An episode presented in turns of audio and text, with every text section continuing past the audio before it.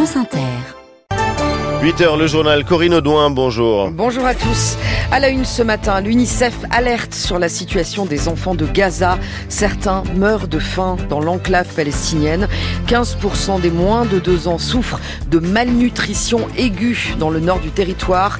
Et faute de trêve dans les combats, les États-Unis vont à leur tour larguer de l'aide humanitaire. Verdict d'apaisement à Avignon hier. Les jurés ont condamné le meurtrier du policier Éric Masson à 30 ans de réclusion criminelle. Perpétuité écartée donc. Une décision saluée par la défense. Dernier week-end pour le Salon de l'agriculture. On s'intéresse ce matin à l'agriculture urbaine porteuse d'avenir. En Allemagne, des militants écologistes protestent contre l'extension d'une usine Tesla. Et puis on parlera rugby à 7 et rémunération des footballeuses professionnelles dans le journal des sports de Guillaume Batin. Avant, votre invité, Ali et Marion. Députée La France Insoumise, elle est aussi responsable du programme L'avenir en commun. Clémence Guettet sera avec nous. Pour dialoguer avec Clémence Guettet, pour poser vos questions, chers auditeurs, le 01 45 24 7000 ou l'application France Inter. Comment aider les habitants de Gaza, déplacés par millions, menacés par les bombes israéliennes et par la famine Hier soir, le président américain Joe Biden a annoncé des largages d'aide humanitaire dans les prochains jours sur le territoire palestinien. Les appels de la communauté internationale continuent pour une enquête indépendante sur ce qui s'est passé jeudi pendant une distribution d'aide dans la ville de Gaza. 115 Gazaouis sont morts selon le bilan communiqué par le Hamas. Des témoins font état de tirs de l'armée israélienne sur des civils. Israël attribue pour sa part la plupart des décès à une bousculade parmi la foule affamée. D'après l'UNICEF, la malnutrition aiguë touche de plus en plus d'enfants dans le nord de la bande de Gaza. Elle a déjà fait plusieurs morts. Et le Fonds des Nations Unies pour l'enfance lance une campagne pour évaluer la situation. Étienne Monin. Dans une vidéo de l'UNICEF sous une tente blanche, on voit une infirmière qui place un petit bracelet en plastique autour du bras d'une petite fille. C'est un outil pour évaluer la malnutrition. La mesure va du vert au rouge. Les résultats sont alarmants, dit Jonathan Crix, porte-parole de l'UNICEF. Plus de 15% des enfants de moins de 2 ans souffrent de malnutrition aiguë dans le nord de la bande de Gaza. On a également mené ce, ce, ce, ces mesures dans le sud de la bande de Gaza et là on a vu que 5% des enfants, ce qui est déjà énorme, souffraient de malnutrition aiguë. La situation est pire dans le nord parce que l'aide humanitaire ne passe presque pas. Dans cette partie de l'enclave, les enfants ont quand même à manger, mais leur régime ne permet pas d'échapper à la malnutrition. Notre inquiétude, c'est de voir le, le, nombre d'enfants mal nourris dans la bande de Gaza euh, augmenter et d'avoir des chiffres euh, d'enfants qui meurent de malnutrition, qui meurent de déshydratation. Une évaluation plus globale sur le niveau de la famine devrait être publiée ce mois-ci.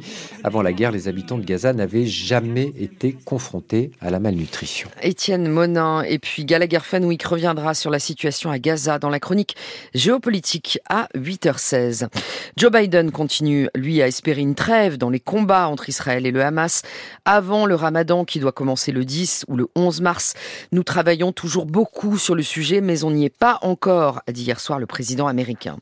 Et puis les rebelles outils ne désarment pas en mer Rouge. Les États-Unis ont détruit un missile sol-air que les outils s'apprêtaient à lancer depuis le Yémen, annonce l'armée américaine. Le président argentin Javier Milei devant les parlementaires pour son premier discours sur l'état de la nation. Il se dit prêt au conflit, déterminé à réformer le pays avec ou sans soutien des dirigeants politiques. Et il annonce la fermeture de l'agence de presse publique Telam. Elle emploie 700 salariés.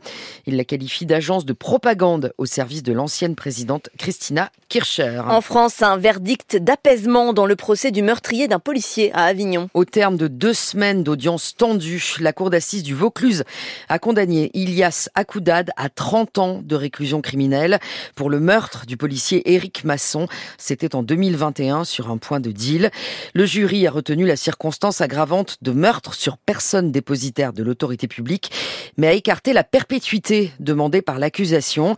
Écoutez la réaction de l'avocat d'Ilias Akoudad, Franck Berton. C'est un verdict courageux rendu par la cour d'assises du Vaucluse. C'est un verdict surtout qui n'est pas un verdict d'élimination puisque la réclusion à perpétuité n'a pas été prononcée. Comme vous le savez, M. Akoudad a été condamné à une peine de 30 années de réclusion avec une peine de sûreté de 20 années. C'est-à-dire que euh, la cour d'assises a estimé au-delà d'avoir retenu la, tentative de meurtre et euh, le fait de meurtre sur personne déposité à l'autorité publique, que bien évidemment M. Akouda devait pouvoir encore euh, un jour et au terme de la peine qui a été prononcée, recouvrer la liberté. C'est une décision, je le redis, courageuse et aussi remplie d'humanité, euh, parce que c'était un procès difficile, compliqué, avec beaucoup d'émotions, mais les jurés ont eu le courage de dire nous ne prononçons pas la perpétuité. Franck Berton avec Camille Labrousse de France Bleu Vaucluse. Dernier week-end pour aller voir Oreillette, l'égérie du Salon de l'Agriculture Porte de Versailles. C'est une vache normande, au cas où cela vous aurait échappé. La tête de liste Renaissance aux élections européennes, Valérie Hayé, se prêtera à l'exercice aujourd'hui. Et on s'intéresse ce matin à l'agriculture en zone urbaine. C'est ce que découvrent à Sevran, en Seine-Saint-Denis, les élèves du lycée agroécologique du département. Reportage au lycée Saltus Campus d'Ajra Mohamed. Ce matin, c'est cours de biologie et d'agronomie devant des élèves de première très attentifs. on avait travaillé sur la faune du sol. Vous vous souvenez? Tous viennent de la Seine-Saint-Denis et rêvent de devenir agriculteurs, ce qui a surpris un peu les proches de Samuel, 17 ans. Je leur ai dit, ils ont été choqués. Ils se sont dit qu'est-ce qu'un banlieusard va faire là-bas? Mais bon, ça va. Quant à leur installation, aucun ne se voit travailler en région parisienne. Pour Alexis, le choix est même déjà fait. Oui, moi j'aimerais être en Bourgogne. Moi, quand on parle agriculture, c'est bah, des grandes surfaces, des grands terrains, plusieurs hectares. Installer une ferme en zone urbaine, bah, c'est compliqué, il y a des habitations partout. Du coup, il y aurait trop de contraintes. Pourtant, il y a des opportunités à saisir en Ile-de-France où 47% du territoire sont des terres agricoles, sans oublier une carte à jouer, celle de l'agriculture urbaine qui se développe depuis quelques années, rappelle Carole Buge, la directrice du lycée agroécologique de Sevran. Il y a beaucoup de maraîchage en insertion, il y a de l'horticulture en insertion, il y a les jardins partagés, il y a les fermes pédagogiques, etc. Donc c'est clair qu'il y a des nouveaux métiers qui sont en train de se créer et c'est aussi notre vocation de pouvoir y répondre. Assurer la relève, un enjeu de taille aussi pour l'île de France. En 10 ans, la région a perdu 12% de ses fermes et d'ici 2034, la moitié de ses agriculteurs va partir à la retraite. Ajram Mohamed. Attention, même si le printemps est précoce cette année, l'hiver n'est pas fini partout. Alerte orange à la neige et au verglas dès demain matin 6 heures dans les départements de la Loire et de la Haute-Loire. Contre l'extension d'une usine Tesla en Allemagne, une centaine de militants écologistes occupent une forêt à une quarantaine de kilomètres de Berlin. Les activistes protestent contre les conséquences environnementales qu'entraînerait, selon eux, l'extension de cette usine de voitures électriques ouverte en 2022. Le reportage sur place à Grunheide de Sébastien Baird. Une dizaine de cabanes ont déjà été construites à 10 mètres du sol pour éviter aux protestataires d'être délogés par la police. Visage dissimulé sous des cagoules ou des écharpes, les militants sont perchés dans les arbres avec du matériel d'escalade. Sabrina est déterminée à bloquer l'extension de l'usine. Il voudrait encore abattre plus de 100 hectares de forêt supplémentaires pour installer d'autres bâtiments et une nouvelle gare. On se trouve ici dans une zone de protection des eaux et le risque, c'est la contamination et la pollution des eaux. Lors de la récente consultation citoyenne, deux habitants sur trois ont voté contre l'extension de l'usine automobile. Mais Paul Eisfeld, un militant, redoute un passage en force. Derrière Tesla, il y a Elon Musk, à nouveau la personne la plus riche du monde. Et il a tout simplement un pouvoir énorme pour que cette usine continue à se développer. Il fait pression et c'est pour ça que le rapport de force est déséquilibré. Heure après heure, le groupe de militants grandit. Des activistes, sacs sur le dos, arrivent de toute l'Allemagne comme René, 28 ans. En plus des cabanes dans les arbres, nous avons une cuisine, des toilettes. On a tout préparé pour pouvoir rester plusieurs semaines. On ne se laissera pas déloger par le mauvais temps ou par la police. Les activistes ont prévu de rester au moins 15 jours sur le site. Dans la région du Brandebourg, Tesla est considéré comme une locomotive pour l'économie. Le groupe emploie 12 000 personnes. Grunheide, Sébastien Baer, France Inter. Son nom ne vous dit sans doute rien, mais vous connaissez sans doute son visage. Iris Apfel, icône américaine de la mode très senior, est morte à l'âge de 102 ans. Cheveux blancs, neige, coiffée en arrière, lunettes à très grosse monture noire et habits de créateur aux couleurs flashy. Son style unique était suivi par 3 millions d'abonnés sur Instagram, dont Marion Lourd, bien sûr. Bien sûr.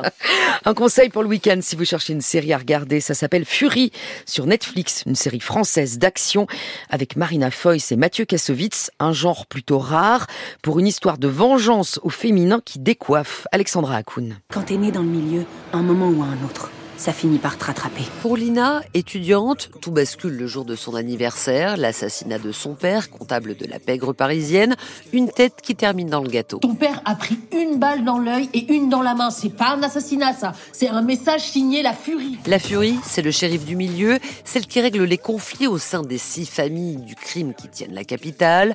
Lina va se mettre en chasse, devenir une machine de guerre. Tu vois, quand je suis arrivée ici, je savais pas me battre. J'ai trouvé ça à la bibliothèque. Le self-défense, ça, ça s'apprend pas dans les livres. Ça fait quand même mal. Baston, course-poursuite, cascade, pas une seconde de répit dans cette série ultra rythmée qu'on croirait échapper d'une planche de BD. Alors oui, parfois le scénario est un peu poussif, avec des rebondissements alambiqués, mais on aime toutes les références cinématographiques dont les épisodes sont truffés. Kill Bill, Nikita, Fight Club, Le Prix du Danger, ces auteurs ont tout digéré.